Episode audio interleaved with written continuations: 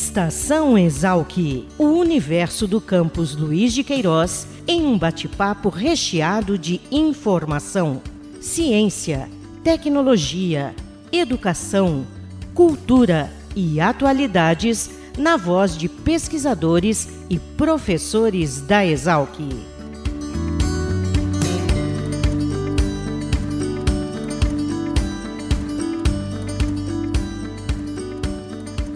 Olá, sejam bem-vindos a mais esse episódio do Estação Exalc, o podcast da Escola Superior de Agricultura Luiz de Queiroz, a Exalc, aqui do campus de Piracicaba. Hoje, para conversar conosco, convidamos o professor Eduardo Eugênio Spert, do Departamento de Economia, Administração e Sociologia da Exalc.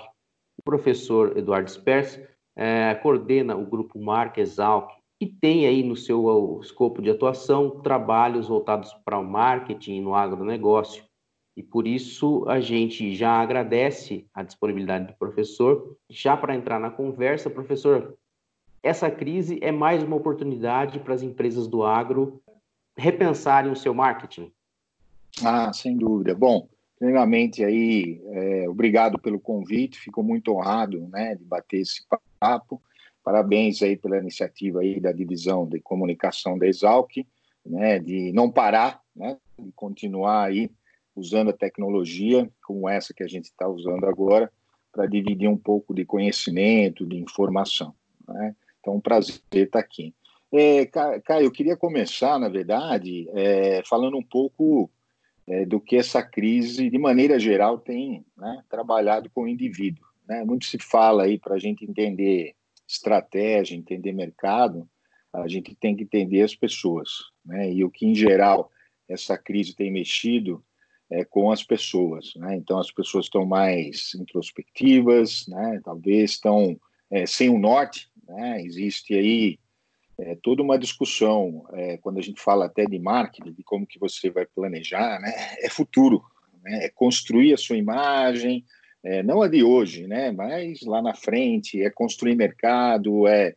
Então acho que houve aí, na verdade, uma né, uma quebra de um ciclo né, que vinha né, de mercado, de relações, é, tanto pessoais quanto de mercado.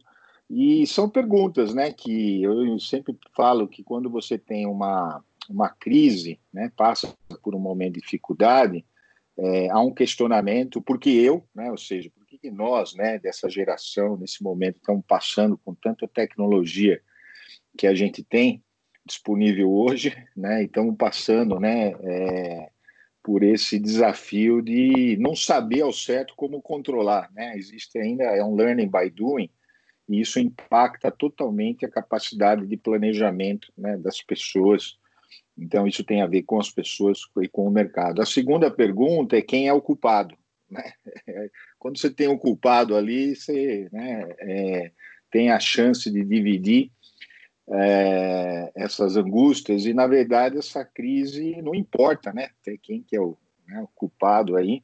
Então, a gente já vai para a terceira pergunta, que é qual é a solução, ou seja, né, o que, que as, as pessoas estão no meio de entender o que está acontecendo e imaginar é, esse futuro aí é, pós-crise. Né? O que eu posso né, dizer assim, e o que a gente vem acompanhando, é, e, e, sempre numa situação mais complexa que essa que a gente está vivendo, a gente precisa é, dividir um pouco as situações, né? tentar categorizar para poder entender o reflexo dessa crise. Né? Então, além dessa, dessa relação do consumidor, né, das pessoas em geral, que no fundo, né, todos nós somos consumidores, é, há pessoas, empresas, setores é, que estão sofrendo e reagindo de maneira diferente. Né? Então, assim, de maneira assim geral, o que, que a gente define mercado?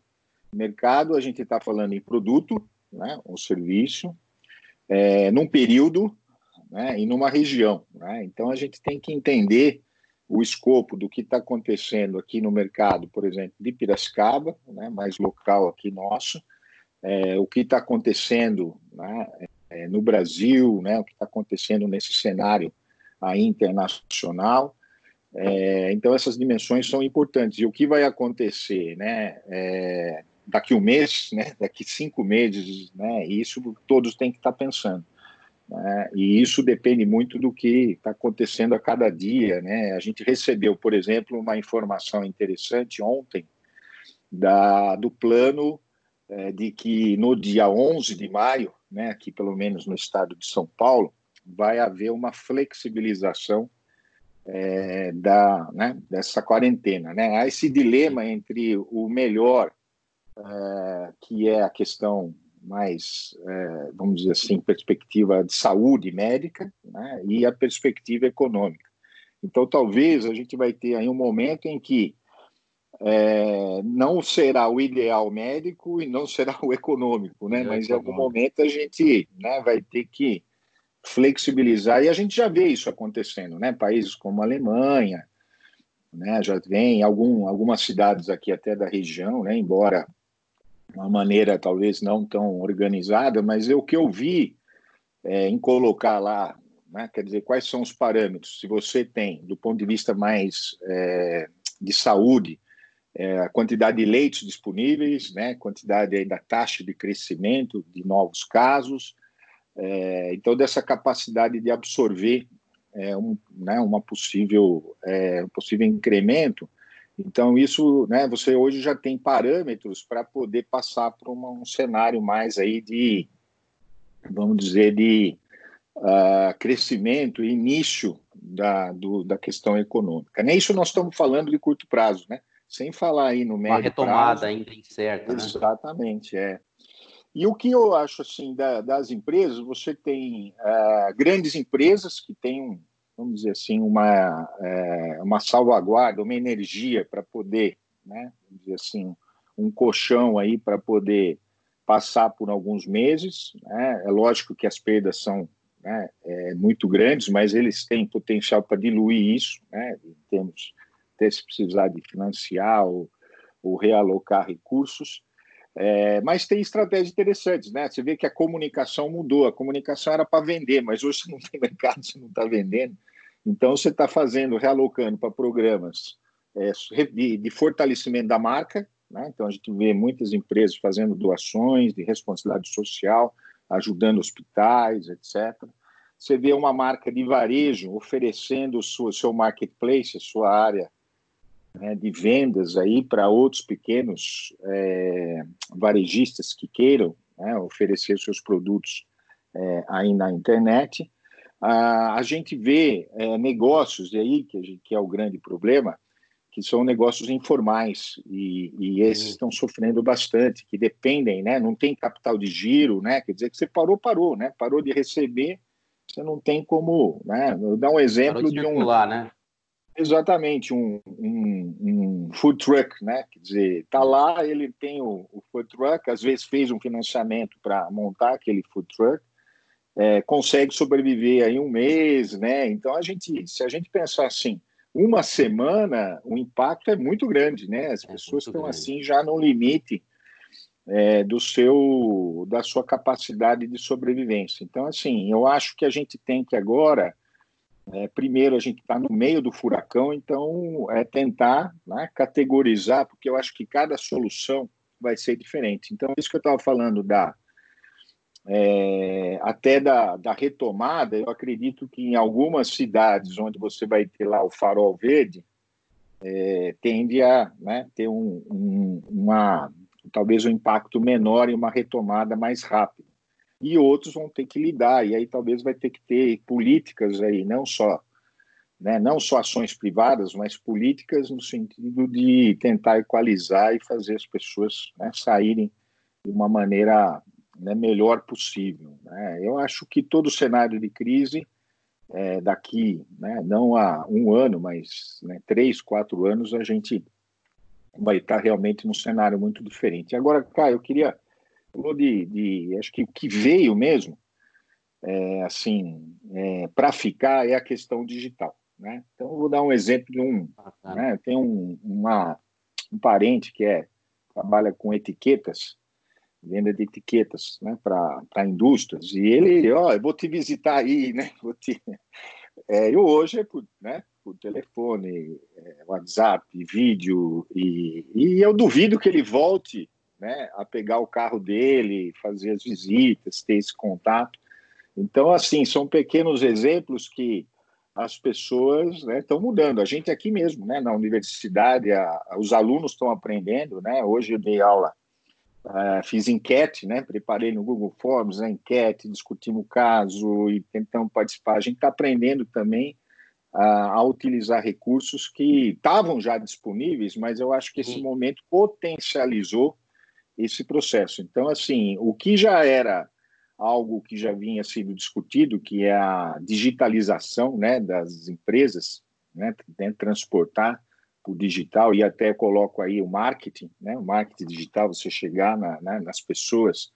É, se as mídias tradicionais já estavam em queda, né, é, agora então é, né, veio para ficar e de uma maneira talvez muito mais rápida e permanente.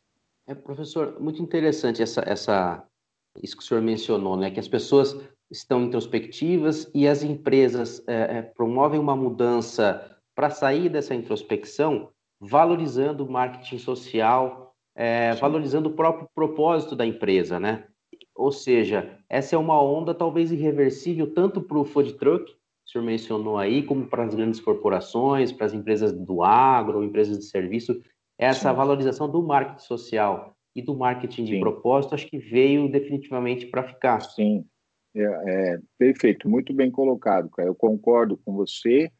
É, é uma mudança, e aí isso já vem até o nosso último evento aí de, é, de marketing, a gente foi, a gente chamou de marketing de propósito, né? Qual é o propósito das organizações?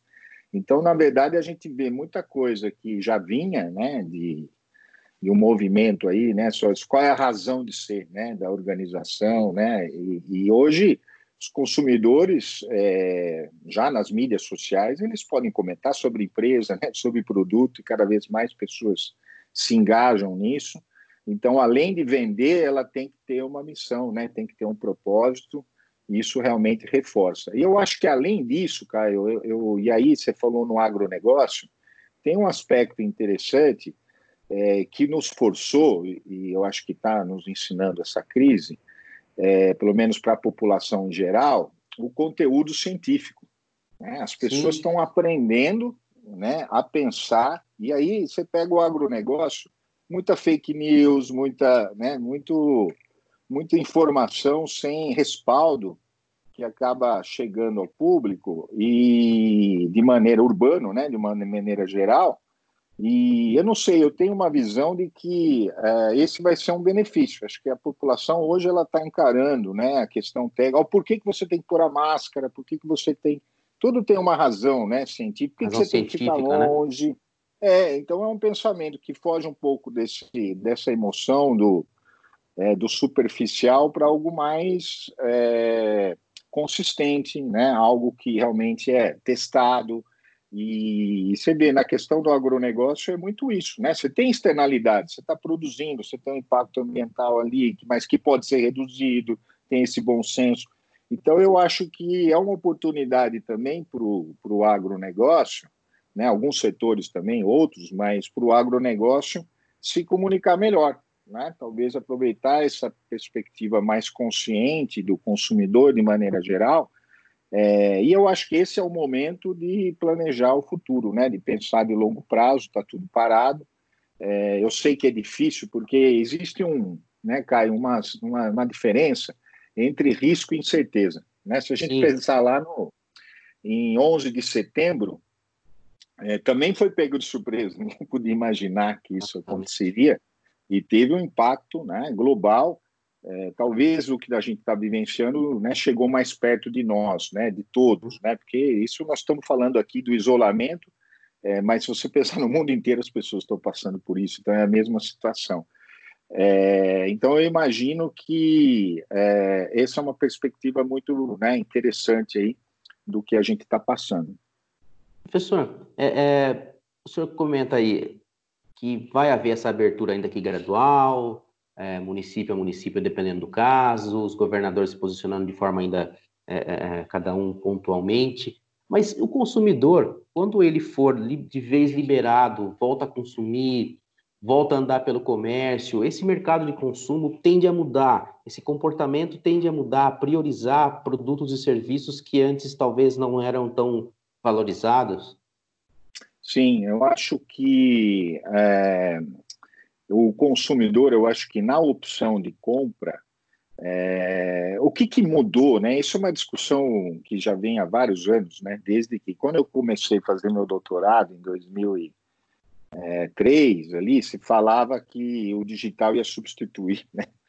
É, e hoje é o consenso que você tem que ter, por exemplo, é uma loja para você mostrar os seus óculos, para a pessoa ter uma experimentação, é, e que a gente chama de omnichannel, né? Você compra na internet, busca na loja, né? Pega na loja, recebe em casa, compra na, né? na loja, recebe em casa. Isso é, tem sido feito. A gente vê experiências aí que aconteceram nos Estados Unidos, por exemplo, com a Toys R Us, por exemplo, que é uma loja de varejo, brinquedos que simplesmente desapareceu porque não se não foi para o mercado digital né? e outras empresas que nacionais aí também que não vou citar mas que ficaram só no digital e desapareceram Amém. então eu acredito que é, vai haver um equilíbrio né as coisas on e off na verdade você não essa, antes você é, até numa linguajar de marketing você fala assim mercado on e off. Hoje você tem um mercado só, né? Você mercado tá... só com as duas, as duas vias, né? Ligadas ao mesmo tempo, né? Isso. Então acho que é uma simplificação. Agora, o que que você acontece é que você vai usar melhor o dos dois. Né? Então você vai à loja quando realmente precisa, quando você quer ter uma experiência, quando você quer tirar uma dúvida, né?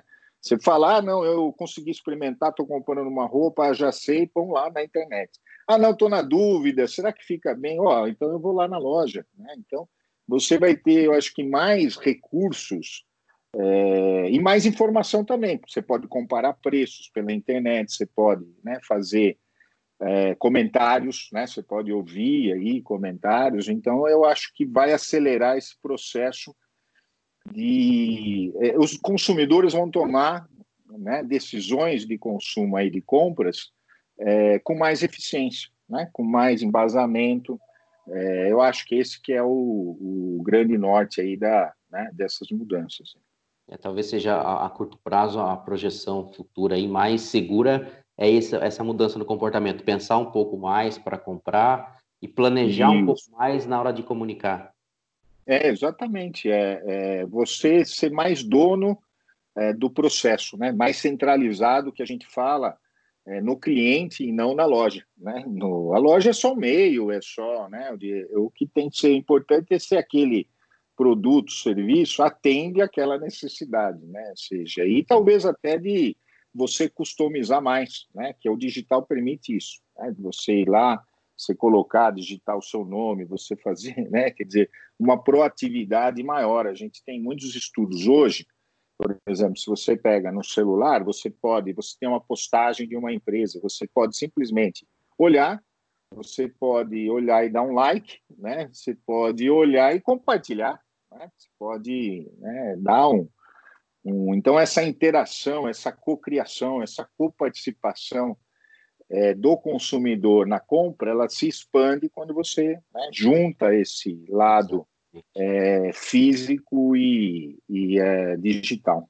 Agora, professor, eu não podia é, é, perder essa oportunidade, é, porque a gente está aqui na Universidade de São Paulo e o senhor coordena o Grupo Marques Alto, fornece informações e ajuda o profissional que vai se formar, no caso aqui da Exalc, né? Sim a ter contato com esse mercado consumidor. Né? Queria que você falasse um pouquinho da atuação do Marquesal, que como é que esses alunos é, trabalham com isso, desenvolvem estudos para poder entender melhor o que a gente está passando e, e poder é, vencer talvez a crise com, com, com, criatividade, com conhecimento científico. Como é que o Marquesal que trabalha? A gente tem trabalhado, na, né, como qualquer grupo aí, é, de extensão, e eu considero ele também, embora não formalmente, aí, mas de pesquisa também, né, ensino, pesquisa e extensão, a gente tem trabalhado com aulas abertas, né, então é, a gente tem convidado, mesmo nesses momentos é, aí de distanciamento, a gente chama de aulas abertas, né, que o Marques Alto nos ajuda aí junto com as disciplinas, é, a chamar profissionais né, que estão atuando aí no, é, no mercado, para trazer essa realidade do mercado, né, e ao mesmo tempo abrir essa possibilidade de outras pessoas participarem. Né? A gente teve uma aula aberta sobre design, é, que tem uma participação muito grande, né? Foi até divulgada aí no jornal e da cidade e eu acho que é um pouco isso. A gente abre também a possibilidade com esse recurso digital e não só do Marquesalc, né, mas das aulas ali, é fazer com que mais pessoas participem, né, aproxime a universidade da, da realidade de mercado. A gente está conduzindo aí uma pesquisa agora é, de mercado no meio desse, né, desse momento, fazendo 10 concertos, né, quer dizer, ligando para as pessoas. Então, eu acho que esse é um, é um procedimento muito interessante. A gente sempre pensou dentro do grupo, não o fim, né, que aquele projeto vai dar, mas o meio, né, ou seja, aprender né, a ter esse contato é, prévio com o que está acontecendo no mercado. Isso é muito importante né, para o futuro é, profissional. A gente tem um evento anual, é, ele está é, postergado, ele, ele, na verdade iria acontecer, ainda está marcado. A gente sempre realizava na Exalc, a gente é, quis esse ano inovar e, e, vamos fazer em parceria com a SPM, vai ser em São Paulo, que é aquele congresso de marketing, e o congresso de marketing, que é o COMA, né, que é um congresso mais científico. E então, mas está marcado para 24 de agosto. Espero que é, a gente consiga realizar, senão a gente né, é, posterga. É, então, essa é, um, um, essa é uma ideia interessante também, né, de socializar conhecimento é, mais focado no marketing no agronegócio. A gente tem que se posicionar também, o Mark Exalc, dada aí toda a história da Exalc, é, a gente contribui mais por essa ideia da cadeia, né? tanto ali na produção rural até o consumidor final. A gente tem os boletins, né? Agradecemos aí, vocês têm divulgado esses boletins, né? já chegamos aí no oitavo ano, né? Cada ele é mensal, né? Então, esse último, por exemplo, falou de é, competitividade, né? Como que você pode analisar o ambiente competitivo.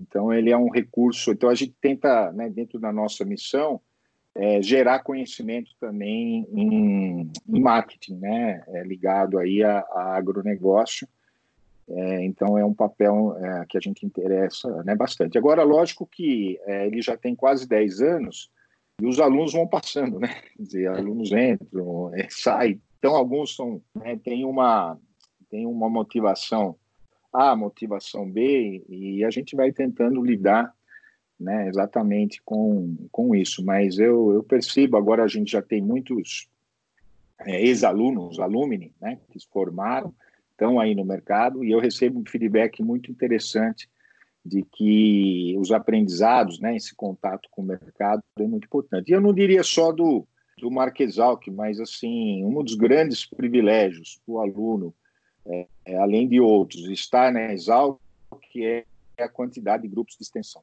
né, em diversas áreas em que ele pode né, é, realmente fazer esse, esse contato com é, assuntos, né, se aprofundar extra sala de aula, que eu acho uma riqueza muito grande. Professor Spers, é, agradeço por senhor ter compartilhado conosco é, todo esse conhecimento, né, que mostra é, como é que a academia trabalha o agronegócio, olhando para o mercado, olhando para a sociedade, e como é que o senhor trabalha com os alunos aí a produção desse conhecimento. Mais uma vez, agradeço por atender a gente remotamente, abrir um espaço na tua agenda aí, e, e, ajudar a fazer conosco mais esse podcast Estação Exalc. Eu que, que agradeço, mais uma vez, parabéns pela iniciativa, Caio, da Divisão de Comunicação, né, toda a equipe né, envolvida, e fico à disposição, espero aí que né, os ouvintes também tenham gostado, e que a gente possa aí passar logo né, por, essa, por esse momento aí tão difícil. Abraço Exatamente. a todos. A você que acompanhou esse podcast Estação Exalc, Agradeço mais uma vez a sua audiência. Nós voltamos a qualquer momento com mais informações sobre ciência, tecnologia, cultura ou cidadania. Até mais. Estação Exalc, o podcast da Escola Superior de Agricultura Luiz de Queiroz. Uma produção da Divisão de Comunicação da Exalc. Acompanhe nossa programação pelo site exalc.usp.br.